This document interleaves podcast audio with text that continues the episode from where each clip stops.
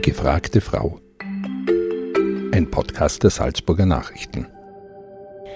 Was macht die im Ernstfall? Mit den Wimpernklimpern aller der Adler ist gelandet? Beim ersten Schuss fallen die künstlichen Wimpern ja ab. Ja, sicher geht die voll geschminkt in den Krieg. Frauen werden männlicher und Männer werden weiblicher. Von mir aus dürfen die Frauen jetzt auch Soldat und Krieg spielen. Das sind zitierte Meinungen in Form von Kommentaren auf der Social-Media-Plattform Facebook. Diese Kommentare wurden unter Beiträgen der Salzburger Nachrichten gepostet, in denen es um Soldatinnen und Frauen im Bundesheer geht. Für diese Podcast-Folge der gefragten Frau befinde ich mich gerade in der Schwarzenberg-Kaserne in Salzburg. Mein Name ist Stefanie Rausch und mir gegenüber sitzen heute drei Frauen, die als Soldatinnen beim österreichischen Heer tätig sind. Das sind einmal die Angelika. Sie ist Wachmeister und bei der Militärpolizei in der dritten Kompanie in Salzburg. Die Dani, auch Wachmeister, in der Sahn-Lehrkompanie und Wirtschaftlerin. Und Sarah, Korporal im Führungsunterstützungsbataillon in St. Johann im Pongau. Vielen Dank, dass ihr euch heute Zeit genommen habt und herzlich willkommen zum Podcast. Hallo, sehr gerne. Euer Beruf ist nach wie vor sehr klischeebehaftet, wie wir gerade gehört haben. Wir berichten immer wieder von Soldatinnen und ernten Kommentare wie die, die ich eben zitiert habe. Was geht euch da durch den Kopf, wenn ihr sowas hört? Naja, wie soll man sagen, die Wimpern habe ich immer noch oben. Ich habe sie nicht verloren. habe ich beim letzten Mal. Also, ich glaube, wir schlagen uns gut, ganz gut in diesem Job. Ja, ich, ich glaube, dass das einfach Klischees sind, wo, ja, wo man halt wo man nicht versteht. Das ist irgendwie, wenn man nicht, da, wenn man nicht selber dabei ist und dann meint man halt, dass äh, ja, die Wimpern fallen ab oder irgendwie geschminkt im Gefechtsdienst. Ich meine, keine Frau wird geschminkt im Gefechtsdienst gehen, weil das einfach absolut, naja, gar nichts bringt. Also ich glaube, dass das definitiv Klischees sind. Habt ihr solche Aussagen auch schon persönlich erlebt? Ich glaube, mit sowas wird man immer wieder konfrontiert. Es ist doch eher noch eine Männerwelt. Mhm. Aber wir können uns ganz gut behaupten, hätte ich gesagt. Ja, aber es ist auf jeden Fall so, dass man mit sowas ja. konfrontiert wird. Ähm, aber da muss man halt manchmal ein dickeres Fell haben und da drüber stehen einfach. Könnt ihr euch erklären, wieso wer sowas sagen würde zu euch oder über euch? Weil es, glaube ich, am Anfang so ist, wenn eine Frau ins Bundesheer geht und neu da ist, dass man sich am Anfang denkt, ja, okay, die, ist, die schminkt sie sicher, die hat sicher falsche Nägel, die macht sie die Haare, die muss sie schön machen und und und, was absolut nicht der Fall ist. Es gibt welche, die schminken sie, das auch nur wenig, aber man tut es jetzt nicht, dass man andere Leute beeindruckt, man tut es fürs eigene Gefühl und nicht für andere. Weil für das sind wir nicht da, dass wir sagen, wir schminken uns, weil wir in die Arbeit gehen, weil wir gut ausschauen wollen. Das bringt sie bei unserem Job absolut nichts. Wirklich nicht. Und ich glaube, den Nerv in der Früh hat man nicht, dass man in der Früh früher aufsteht, dass man sich extra schminkt. Wirklich nicht. Ja, und, und wenn es eine Soldatin tut, dann ist es so legitim. Ja. Dann ist es so absolut ihr Recht, um das zu machen. Also es ist frei von jeglichem Vorurteil. Wenn sie sich wohler fühlt mit, dann okay. Und wenn sie sich nicht wohler fühlt mhm. und sagt, ist wurscht, dann passt das genauso. Wie kann man solchen Menschen begegnen, die sowas sagen? Hm. Ja, es ist ja so im Endeffekt, wenn sie schon so denken, wird man es auch schwer umstimmen können. Und man kann zwar sagen, man tut das nicht und es ist jetzt nicht, dass ich sage, weiß ich nicht, ich muss mich jeden Tag schminken, weil es wichtig ist, aber das sind halt dann die Leute, die das meistens von außen betrachten und nicht von innen, die was nicht da sind, sondern von außen einschauen und dann die Sachen sehen, zum Beispiel auf einer Homepage oder so, wenn das Bundesheer präsentiert wird, okay, da werden welche geschminkt und und und. Aber wir selber, wenn man sich wohlfühlt dabei, okay, ja, überhaupt kein Thema. Aber man kann es nicht umstimmen. Man kann es zwar probieren, aber sie werden bei einer Meinung bleiben und sie werden es auch nicht ändern. Wie lange seid ihr drei überhaupt schon als Soldatinnen tätig? Also ich bin jetzt fünfeinhalb Jahre dabei. Bei mir sind es vier Jahre. Bei mir sind es jetzt dann zwei Jahre. Ab welchem Zeitpunkt war bei euch klar, okay, das will ich machen? Ich habe eigentlich immer schon als Kind und Jugendliche dann gesagt, ich möchte unbedingt zum Militär oder zur Polizei. Und habe aber davor eine andere Ausbildung gemacht und bin dann erst zum Militär, wo, äh, wo ich dann 24 war. Und da habe ich halt dann quasi diese Motivation oder so gefunden und gesagt, okay, jetzt mache ich es. Also das war eigentlich so der, also ich wollte es immer schon, habe es nicht gemacht und habe es dann später gemacht. Bei mir war es eigentlich ganz spontan. Ich war damals auf einer Berghütte, von der Bergrettung aus, mit gleich 20 Männern, ich war die einzige Frau. Und einer von den Herren hat mir davon erzählt und ich habe am Anfang gedacht, der spinnt ja, ich werde nicht zum Bundesheer gehen. Und dann, so habe ich eine Nacht drüber, also geschlafen drüber nachgedacht und denke mir, eigentlich voll die gute Idee. Warum nicht? Wer nicht wagt, der nicht gewinnt, so nach dem Motto. Und somit habe ich das dann einfach riskiert. Ja, bei mir war es so, ich habe mit 16, war ich damals beim Girls Day da, da haben wir gedacht, ich schaue es mir mal an, vielleicht interessiert es mich, vielleicht möchte ich es machen. Dann habe ich es mir angeschaut, dann haben wir gedacht, okay, ja, ich probiere es mal. Habe dann aber dazwischen nochmal eine Lehre gemacht, damit ich was Fixes in der Hand habe, falls das mit dem Bundesheer nicht funktioniert. Dann habe ich die Aufnahmeprüfung gemacht und und und. Natürlich habe ich mir vorher den Grundwehrdienst angeschaut, geschaut, wie das ist, ob mich das überhaupt interessiert, ob ich das länger machen möchte, ob das was für mich ist oder ob ich nach dem halben Jahr sage, okay, danke, das war's, mich interessiert es nicht mehr. Aber nach dem halben Jahr sieht man einfach, wie vielfältig und wie anders das, das Bundesheer eigentlich wirklich ist, als wie die, manch, also wie die meisten Leute einfach sagen. Habt ihr euch von Anfang an den Dienst beim Herr so vorgestellt, wie er jetzt ist? Oder seid ihr überrascht worden? Also ich persönlich am Anfang nicht. Ich habe mir gedacht so, was ist jetzt los? Ich bin da erst sehr spät eingerückt, mit 27. Das ist eine eigene Wohnung, ein eigenes Zuhause, selbstständig natürlich. Und dann kommt man zum Bundesheer, ist mit fünf anderen Mädels in einem Zimmer, so wie es bei mir war, die erklären dir, wie du die Schuhe putzt, wie du die anziehen musst. Da habe ich im ersten Moment schon gedacht so, halt, stopp, was ist jetzt los? Man wächst hinein und man wird es gewohnt und es hat sehr viele Vorteile. Ich stehe nicht zwei Stunden vom Kosten und überlege, was ich mal anziehen muss. Ich gehe hin, zack, zack und bin fertig. ja, das stimmt. Das stimmt wirklich. Man, man hat irgendwie diesen Stress am Morgen nicht, weil man immer das Gleiche erzählt. ja, das stimmt. Und sonst so vom Alltag? Gab es irgendwelche Dinge, die ihr euch komplett anders vorgestellt habt? Ich habe nicht so viele Erwartungen gehabt, wenn ich ehrlich bin. Jetzt kann ich nicht sagen, ob sie es erfüllt haben oder nicht, weil die waren nicht so vorhanden. Man kann sich nicht so vorstellen, was auf einen zukommt. Man lässt sich einfach überraschen. Genau, also ich, ich finde, ich gebe dir da voll recht. Man kann ja. sich nicht wirklich vorstellen. Nein. Weil wo gibt es etwas Vergleichbares? Das ist so, das ist ver vergleichen kannst du es eigentlich nicht wirklich. Natürlich, ich denke mal, jeder von uns hat YouTube-Videos angeschaut von Bundesheer, ja. Werbungen mhm. und diesen Einblick habe ich mal gehabt und ähm, durch Bekannte und, und Freunde, wo auch beim Bundesheer sind oder waren, hat man ein bisschen Eindruck gekriegt. Aber naja, gespürt haben wir es eher schon mal dabei waren. Wie schaut euer Alltag überhaupt aus? Kommt ganz drauf an, ob man jetzt Grundwehrdiener hat oder ob man auf Übungen ist, ob man im Assistenzeinsatz ist. Es kommt einfach immer darauf an, was gerade zur Zeit los ist. Wenn man jetzt zum Beispiel ein halbes Jahr Grundwehrdiener hat, dann ist Ausbildungen, Schießen fahren und und und. Wenn man Übungen hat, dann fährt man auf die Übungen für zwei, drei oder vier Wochen. Aber es ist der, der Alltag ist immer unterschiedlich. Du bist der Dienstgrad des Korporals. Mhm. Ähm, was bedeutet das, beziehungsweise auch, weil du im äh, Führungsunterstützungsbataillon in St. Johann bist? Also, mhm. was sind so deine Aufgaben? Ich bin Funkerin. Das heißt, ich stelle die Verbindung her das ist auch der Grund bei uns, also wir sagen aber, wir sind die Ersten, die kommen und die Letzten, die gängen, weil wir die Verbindungen zwischen alle herstellen. Ja. Dani, du bist Wachmeister vom Dienstgrad her ähm, und in der Sandlehrkompanie bzw. Wirtschaftlerin. Wie schaut dein beruflicher Alltag aus? Es ist auch ganz verschieden. Wenn wir einen Kurs da haben, dann hilfe ich natürlich auch aus in der Ausbildung, weil es mir Spaß macht und weil ich einfach selber auch am Level bleibe. Dann tue ich den ganzen Tag Rettungssanitäter ausbilden. Und nebenzu bin ich noch als Wirtschaftlerin tätig. Dann schaue ich, dass das mit dem Essen alles funktioniert. Falls wir im Schießen fahren, bringe ich das Essen noch, organisiere die ganzen Sachen. Oder auch die Abrechnungen, was jetzt die Wäsche betrifft, Bettwäschetausch, so Sachen wird auch alles über mich gemacht. Angelika, du gleicher Dienstgrad wie die Dani, Wachtmeister, äh, bei der MB, also mehr Militärpolizei was macht sie? Man sieht immer das Auto in Salzburg herumfahren. Wie schaut dein Alltag aus? Wie bei den zwei Kameradinnen schon angedeutet, immer verschieden. Das hat das Bundesheer, glaube ich, so an sich.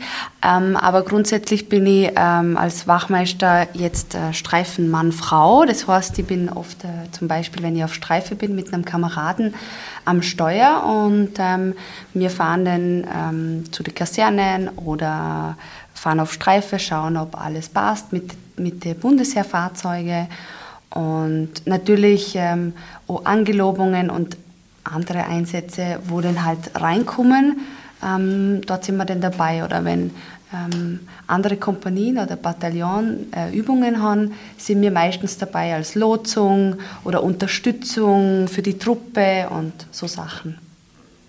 Wie viele Stunden basiert dann euer Dienst in der Woche? Da kann man das gar nicht so bemessen. Mhm, grundsätzlich haben wir einen normalen Arbeitsalltag von 07.30 bis 15.45 Außer eben, man ist jetzt wirklich auf einer Übung, dann macht man auf jeden Fall Überstunden oder man gibt einen Kurs oder man ist selber auf Kurs, dann sind natürlich da mehr Stunden. Also es ist wirklich sehr verschieden. Ja. Sarah, du hast vorher Schießen erwähnt. Mhm. Der Dienst an der Waffe ist ja natürlich nicht fremd bei euch. Mhm. Wie oft oder wie viel ist Schießen Teil eures beruflichen Lebens? Eigentlich schon viel.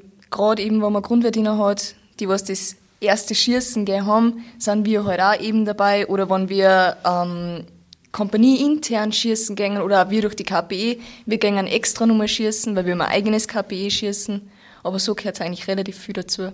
Okay, also bei dir ähm, in der Truppe ist es mehr in der Militärpolizei beziehungsweise dann in der Sahnlehrkompanie ist es dann wahrscheinlich weniger. Also ich meine, ich trage natürlich schon eine Waffe. Mhm. Also die Waffe steht bei mir, wenn ich rausgehe oder sonst irgendwo. Das gehört quasi zu der Standardausrüstung von einem Militärpolizisten. Also natürlich ist die Waffe auch immer stets dabei. Ähm, wir gehen jetzt einmal im Jahr oder zweimal, je nachdem, wie wir können oder auch Zeit haben äh, schießen. Und Waffen- und Schießdienst machen wir auch, aber jetzt wahrscheinlich nicht so extrem wie jemand, wo Grundwehrdiener ausbildet. Mhm. Wie sieht das so ein Schießtraining aus? Gibt es da Limits oder Tests? Werdet ihr bewertet oder ist das einfach nur eine Übung für euch selbst? Also es schaut einmal so aus, man fängt einmal an mit einem Trockentraining. Man muss mal wissen, was für Waffe habe ich vor mir. Wir haben ja verschiedene Waffensysteme beim österreichischen Bundesheer. Damit bin ich mit alle umgegangen und mal Trockentraining. Dann haben wir noch Knallpatronen, ist auch wieder so ein Trockentraining. Und dann irgendwann kommt es mit zum scharfen Schuss. Aber das wird wirklich von ganz klar aufgebaut, dass man die Waffe ja beherrscht und dass da ja keine Fehler passieren. Ja, und wenn wir dann ähm, beim Schießtraining ähm, selber sind, zum Beispiel nach Filzen oder in Glaneck in Salzburg, ähm, haben wir einen Schießplatz, da werden dann halt Übungen ähm, abgeschossen wo natürlich ihre Richtlinien haben, wie viele Schuss geschossen werden und was quasi auch erreicht werden muss, sollte. Und das wird dann quasi abgearbeitet durch den Tag. Wenn ihr so Übungen macht, seid ihr ja nicht immer in eurer Heimatkaserne sozusagen, sondern unterwegs. Wie sieht so eine Übung aus? Naja, also man kriegt mal von seinem Kommandanten quasi einen Befehl und da steht mal drinnen, um was geht es bei der Übung und was ist mitzunehmen. Gibt es meistens so ein bisschen so äh, eine Liste und dann wird halt alles entschieden, wann, wie, wo und dann wird gepackt für, sagen wir mal, zwei Wochen und dann geht es halt los und dann fahren wir dorthin und dann wird Zimmer bezogen und dann beginnt halt diese Übung in dem Rahmen, was sie halt sein soll. Das ist auch immer ganz verschieden. Ja. Jeder andere Waffengattung. Genau. Mit wem verlegt man, wohin verlegt man, was sind meine Aufgaben. Fahre ich jetzt nur mit, weil ich Notfallsanitäter bin und zum Beispiel aufpassen muss, weil die anderen sprengen, mhm. dann bin ich einfach Notfallsanitäter, dann bin ich halt da, aber ich, ich spreng nicht fahre ich so mit, tue ich selber springen, was mache ich? Oder haben wir eine Feldlagerwoche mit den Grundwehrdienern, was bei der eher bei der Sarah wahrscheinlich zutreffen wird. Dann fährst du hin, baust die Zelte auf, gibst Einweisungen, baust einfach mal ein ganzes Lager auf, wie funktioniert mhm. das, werden Stellungen ausgebaut, werden die bezogen, damit man dann, auf, auch wenn es finster ist, die Wege wieder in seine Stellung findet und so weiter. Es kommt wirklich darauf an, aus was ist man dort und, und mit und, wem. Und, und was, was was ist die Übung, was macht man genau. Was ist das Ziel? Ja, genau, was ist das Ziel, ja, voll. Wie viele solche Übungen habt ihr circa jährlich? Also man muss sagen, durch Corona haben wir Corona quasi weniger. nichts gehabt. Oder sehr, sehr, sehr wenig. Nur das Mindeste, was quasi nötig war. Ähm, jetzt fängt es langsam wieder an. Also wir merken schon bei der Militärpolizei, dass wieder mehr Aufträge, mehr Übungen auch von der Truppe sind, wo wir zum Lotsen haben oder einfach äh, sonst Teilnehmer sind. Also es fängt jetzt erst wieder an. Ich weiß nicht, wie ihr das seinen. Bei uns ist also eher so vom medizinischen Faktor her ist auch, die Gruppe fährt weg, da muss wer mitfahren. Also Sobald wer verlegt, muss natürlich immer Sanitäter mitfahren. Und so wie bei uns in der Truppenambulanz fällt dann alles zusammen. Und da muss halt bei jedem Schießen, ob jetzt die Pioniere verlegen, die MB oder sonst irgendwer Rad B verlegt, muss immer Sanitäter mitfahren. Und dann kann es natürlich sein, dass es öfter ist oder nicht so oft. Das ist auch wieder ganz verschieden. Werden bei, diese, bei diesen Übungen ähm, eure Fähigkeiten, die ihr sonst auch braucht, noch verbessert oder halt trainiert? Ähm, oder habt ihr da mal wa- was ganz anderes auch dabei?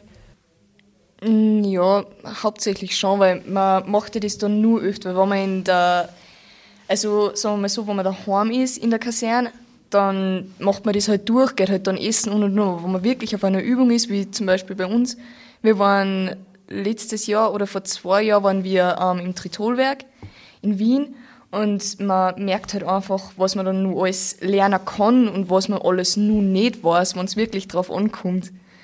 Also man lernt schon absolut mehr dazu, als wenn man jetzt nur daheim ist sozusagen. Eure Arbeit ist ja im Grunde immer aktuell wichtig, wie ihr schon beschrieben habt, für die Gesellschaft und untereinander natürlich.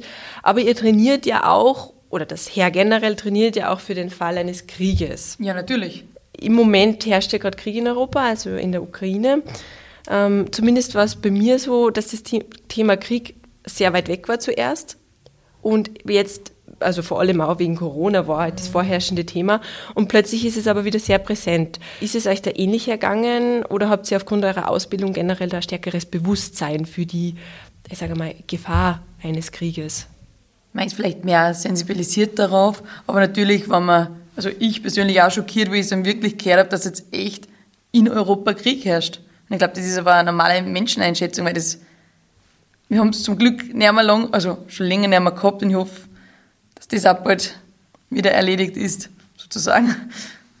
Der russische Außenminister Sergei Viktorowitsch Lavrov hat vor kurzem gesagt, dass er einen dritten Weltkrieg nicht ausschließt. Was würde das dann für euch bedeuten? Also wie würde das ablaufen hinsichtlich eurer Aufgaben und eures Standortes, wenn jetzt wirklich in Europa oder auf der Welt ein Krieg ausbrechen würde, wo es ihr auch äh, mithelfen und mittun müsst? Das ist eine wirklich sehr schwierige, schwierige Frage. Frage, ja. Aber grundsätzlich ist es unser Job. Wir dienen für Österreich, wie wir das gesagt haben, und so wird, wird es dann auch umgesetzt. Genau. Wir werden dann alle für Österreich einstehen. So ist es. Also jeder, wo Soldat wird oder geworden ist, dem ist das, glaube ich, schon klar, dass an dieser Angelobung und, und dann kommt dieses zu dienen, das ist schon, ähm, ja, das ist einem schon bewusst. Natürlich jetzt durch diese Nähe nochmal mehr, aber wie das genau ablaufen würde, ich glaube, dass das, da sind wir da nicht die richtigen Ansprechpartner, weil es wir gar nicht in diesem Stil jetzt wissen. Ähm, ja. Macht euch das manchmal Angst, wenn ihr auf die Situation zwischen Russland und der Ukraine blickt? Naja, was heißt Angst? Es ist halt einfach schockierend, dass jetzt wirklich so weit gekommen ist, wie es jetzt ist. Es hat sich halt keiner gedacht, dass wirklich jetzt der Krieg wieder da ist. Wie gesagt, die Bevölkerung tut mir unheimlich äh, leid. Also das finde ich schon ist sehr, sehr tragisch und, und die ganz vielen Toten und, und Verletzten und die Kinder und das finde ich schon auch sehr, das nimmt einem schon mit und das finde ich, das darf so, soll so, ähm, aber Ich glaube, es ist eher Respekt. Man hat Respekt Ja. vor der Situation Ja. und keine Angst, sondern Ja. einfach Respekt vor dem Ganzen. Weil Soldatinnen stellt man sie, oder zumindest ich mir, irgendwie furchtlos vor. Das ist so das Bild. Aber was bedeutet Angst und Furcht in eurem Beruf überhaupt? Weil du jetzt gerade gesagt hast, Respekt, Dani. Ähm, hat das überhaupt Platz? Ja, zum Beispiel, wenn ich jetzt an der Waffe bin und ich habe Angst vor der Waffe, ist das falsch. Ich habe Respekt davor, weil ich weiß, ich kann damit jemanden verletzen. Und das ist ein normaler Respekt. Aber man soll sich nicht fürchten davon, weil man arbeitet damit und deswegen hat man auch die Trockentrainings, man beherrscht die Waffe und somit habe ich auch keine Angst davor. Ich habe einfach einen Respekt und es gehört immer dazu. Nein, also es, es ist, ich finde es schon sehr wichtig, wie, wie die Dani gesagt hat, man muss diesen Respekt schon haben, jetzt zum Beispiel vor einer Waffe, weil wenn einem das komplett egal wird und man das nicht mehr ernst nimmt, dass man jetzt da wirklich äh, scharfe Munition drin hat, dann ist ja das, das wäre ja Wahnsinn eigentlich. Also das muss schon jedem bewusst sein und, und dem passiert halt auch nichts. Also wenn, wenn man da diesen Respekt nicht hat, dann passiert halt auch schneller was, weil es ist ja lustig und hahaha und das ist halt nicht. Frauen werden ja gerne als das schwächere Geschlecht hingestellt, mhm. was wir, denke ich, nach unserem Gespräch jetzt schon verneinen können, eindeutig. Ähm, es gibt aber trotzdem körperliche Unterschiede zwischen Männern und Frauen. Sind die euch im Beruf schon mal begegnet?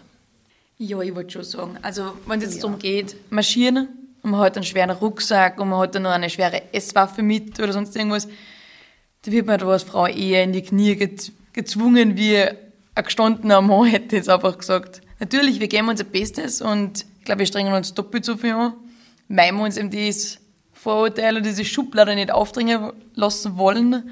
Aber es ist einfach eine Tatsache. Und Tatsachen kann man einfach auch nicht verneinen, oder? Ja, der, der Körper von einer Frau ist anders gebaut als der von einem Mann und das ist uns bewusst. Aber für das gehen wir auch alle, wo Soldatinnen sind, die gehen trainieren. Das, ist, das gehört dazu, weil sonst ähm, da packst du es ja gar nicht. Also, das, also für jede Frau, die zum Bundesheer will, das ist ja essentiell, dass sie äh, sportlich stark ist auf eine gewisse Art, weil genau wie die Dani gesagt hat, beim Marschieren oder sonst wo, du willst ja mitgehen. Du willst auch beweisen, dass du das genauso kannst und für das musst halt du vielleicht dreimal mehr trainieren als ein Mann vielleicht, weil halt da der Körper einfach anders ist. Aber machbar ist es schon. Dani und Sari, es hat bei der Ausbildung in ausbildender Funktion auch teilweise, habt ihr erzählt. Wie ist es dann, wenn ihr zum Beispiel eine Gruppe nur Männer ausbildet? Habt ihr da schon mal irgendwie bemerkt, da ist ein Unterschied in, der, in den Reaktionen oder im Respekt vor euch? Also ich muss sagen, es ist zu 90 Prozent, dass man nur Männer hat zum Ausbilden. Und ich habe noch nie ein Problem gehabt damit, wirklich nicht. Also eher, dass sie noch mehr Respekt gehabt haben von mir, wenn ich ehrlich bin. Schon beim Marschieren und so weiter, die haben von Haus aus immer schon mehr darauf geachtet, damit ja alles passt. Und also ich habe da echt nur positive Erinnerungen dran, oder? Ja, es ist halt schwierig. Es kommt, ich bin halt, dadurch, dass ich jung auch noch bin, sind die alle so in meinem Alter und das merken die. Und es sind auch ein paar dabei, die denken, sie gehen jetzt ins Bundesheer rein und das ist das letzte Mal, dass sie eine Frau gesehen haben und die erste Frau, die im Bundesheer drinnen ist, die ist spannend und interessant. Es ist einfach so. Und dann gibt es halt nichts Interessanteres mehr, als wie die eine Frau, die jetzt da ist. Deswegen, es ist nicht schwierig, das ich sagen, sondern es ist einfach kompliziert teilweise, weil sie eben nur so jung sind teilweise und sie denken, oh mein Gott, da ist eine Frau. Aber so, sie haben Respekt. Das ist, aber es kommt halt aber darauf an, wie man mit einer umgeht. Macht es einen Unterschied, ob es ein Grundwehrdiener ist, der jetzt ja nur, also aktuell sechs Monate da ist, oder ob es jemand ist, der sich verpflichtet hat? Nein, macht es keinen. Okay. Wirklich nicht. Kommt okay. drauf an. Es kommt aber auf die Personen selber drauf an, wie die selber sind. Aber, naja. Eine spannende Frage, wo ich jetzt stellen würde, noch, wäre, manches hat mit deinem Dienst gerade zum tun? Nein, da die gar nicht sagen, dass mein Dienst gerade zum da hat. Es hat eigentlich hauptsächlich was damit zum da, dass ich eben von den Frauen her die Jüngste bin. Natürlich wird auf mich nur mehr geschaut als wie auf alle anderen. Natürlich bin ich, weiß ich nicht, präsenter da drinnen, als wie jetzt ein Wachmeister, die was jetzt seit vier oder fünf Jahren da ist. Hm. Du hast gerade gesagt, ein Wachmeister. Mhm. Das ist auch was, was, glaube ich, total viele Menschen irritiert dass äh, in den Dienstgraden nicht gegendert wird. Sprich, man sagt Frau Wachmeister ähm, oder eben auch Korporal. Angelika, du hast im Vorgespräch erzählt, dass ähm, Gefreiter der einzige Dienstgrad ist, der gegendert wird. Genau, also es wäre dann Frau Gefreite oder mhm. Herr Gefreiter. Okay, und sonst haben wir immer den männlichen, sozusagen die männliche Version. Genau, sonst. Wie ist das, war das gewöhnungsbedürftig für euch zu Anfang? Nein. Es ist einfach so kommuniziert worden vor den Vorgesetzten in der Ausbildung, das heißt so, das heißt so und fertig. Also das war nicht ein Diskussionspunkt. Ich glaube, es war eher, ich muss eher schmunzeln, wenn zu mir jemand sagt, Frau Wachmeisterin. Also das, das, da muss ich eher Ja. schmunzeln. Ich glaube, ein Grundwehrdiener oder ein, ein Rekrut oder ein Charlie, ich weiß nicht mehr genau wer. Auf jeden Fall, irgendjemand hat mal zu mir gesagt, Frau Wachmeisterin. Und dann habe ich gestutzt und dann ich so, na, wird nicht gegendert. Es klingt für einen natürlich Ja. komisch, weil du denkst, was? Das sagt man so nicht. ja, genau. Man könnte es jetzt natürlich argumentieren und sagen, Frauen und Männer werden in dem Fall einfach gleichgestellt und es wird über alle einfach dieser Dienstgrad, diese Version drüber gestellt und alle sind gleich. Es gibt aber auch eine riesen Gender-Diskussion, nicht nur was die Dienstgrade im Heer betrifft, sondern auch alle anderen Bezeichnungen. Habt ihr da ein Problem damit auch schon gehabt oder habt ihr erlebt, dass jemand ein Problem hatte? Also ich würde sagen, ich persönlich, Gendern ist wichtig, aber man muss es nicht übertreiben. Es gibt ein Mittelmaß und das Mittelmaß ist in Ordnung. Also natürlich brauchen Frauen Toiletten im österreichischen Bundesheer. Oder duschen. Zum Beispiel, okay? Fangen wir da an. Oder eigene Dusche. Ja, das brauchen wir. Also was hat man halt einfach gern, aber das brauche ich nicht. Ja, das hat jetzt für mich mit Gender nicht so viel zum tun, aber ob der jetzt Frau Wachtmeister, Frau Wachtmeisterin sagt, ist mir ganz ehrlich gesagt eigentlich egal. Und ich möchte auch Wachtmeister genannt werden, weil das hört für mich richtig an. Das andere klingt falsch irgendwo. Also es kommt darauf an, in was für einer Ebene wir sind. Also ihr fühlt euch nicht benachteiligt oder in irgendeiner Hinsicht ausgeschlossen durch diese Version der Dienstgrade. Also überhaupt nicht. Also wirklich überhaupt nicht. Zu 100 Prozent. Also uns geht es ganz gut. Also wir kommen mit dieser Dienstgrade ganz gut hin und wie gesagt, wir sprechen nicht für alle Frauen beim Heer, aber wir sprechen für, uns. drei und also ich glaube, dass mir da ganz gut, dass das gut passt. Um jetzt allemal mit Klischees da draußen aufzuräumen, wie würdet ihr denn euch und eure Kolleginnen beschreiben? Ja, spannend, ha? wie würden wir uns beschreiben? Ich meine, wir- sind Frauen, wo einen Job in einem Männerberuf halt haben. Aber das haben ja mehreres. Aber das haben ja andere, oh, das ist ja Polizistin draußen auch, wo in einem Männerberuf arbeitet. Es gibt Also, genauso Tischler oder Tischlerinnen Genau. und es gibt ja überall, genau, Mechanikerinnen genau. und die, die haben Die- die, Probleme wahrscheinlich auch, oder die Probleme gibt es ja gar nicht, aber man, den Gender waren sie wahrscheinlich genauso ausgesetzt oder genauso, weil sie die einzige Frau in dem Betrieb sind. Das, das, das ist halt einfach so. Ja. So, es gibt sicher männliche Friseure. Und wo dann nur Frauen sind und da ist ein Mann, das gibt es ja genauso. Und ich meine, das ist ja normal und es ist ja in Ordnung so. Ich glaube, manchmal macht man einen zu großen Wirbel. Da wird einfach zu viel Wirbel um etwas gemacht, was für die Menschen, wie, wie, wo einfach da drin sind, eigentlich gar nicht so essentiell ist. Würdet ihr sagen, dass euch diese Position teilweise als einzige Frau, als einzige äh, Frau eine Gruppe Männer auszubilden oder mit einer Gruppe Männer unterwegs zu sein als einzige Frau, macht euch das stärker? Ich glaube, dass man, dass man ähm, lernt, vor Menschen zu stehen, dass man vielleicht selbstbewusster wird. Wenn man, also falls einfach, ich glaube, Ja. dass man da ein bisschen, doch äh, mental sicher stärker. Es prägt dann auf jeden Ja.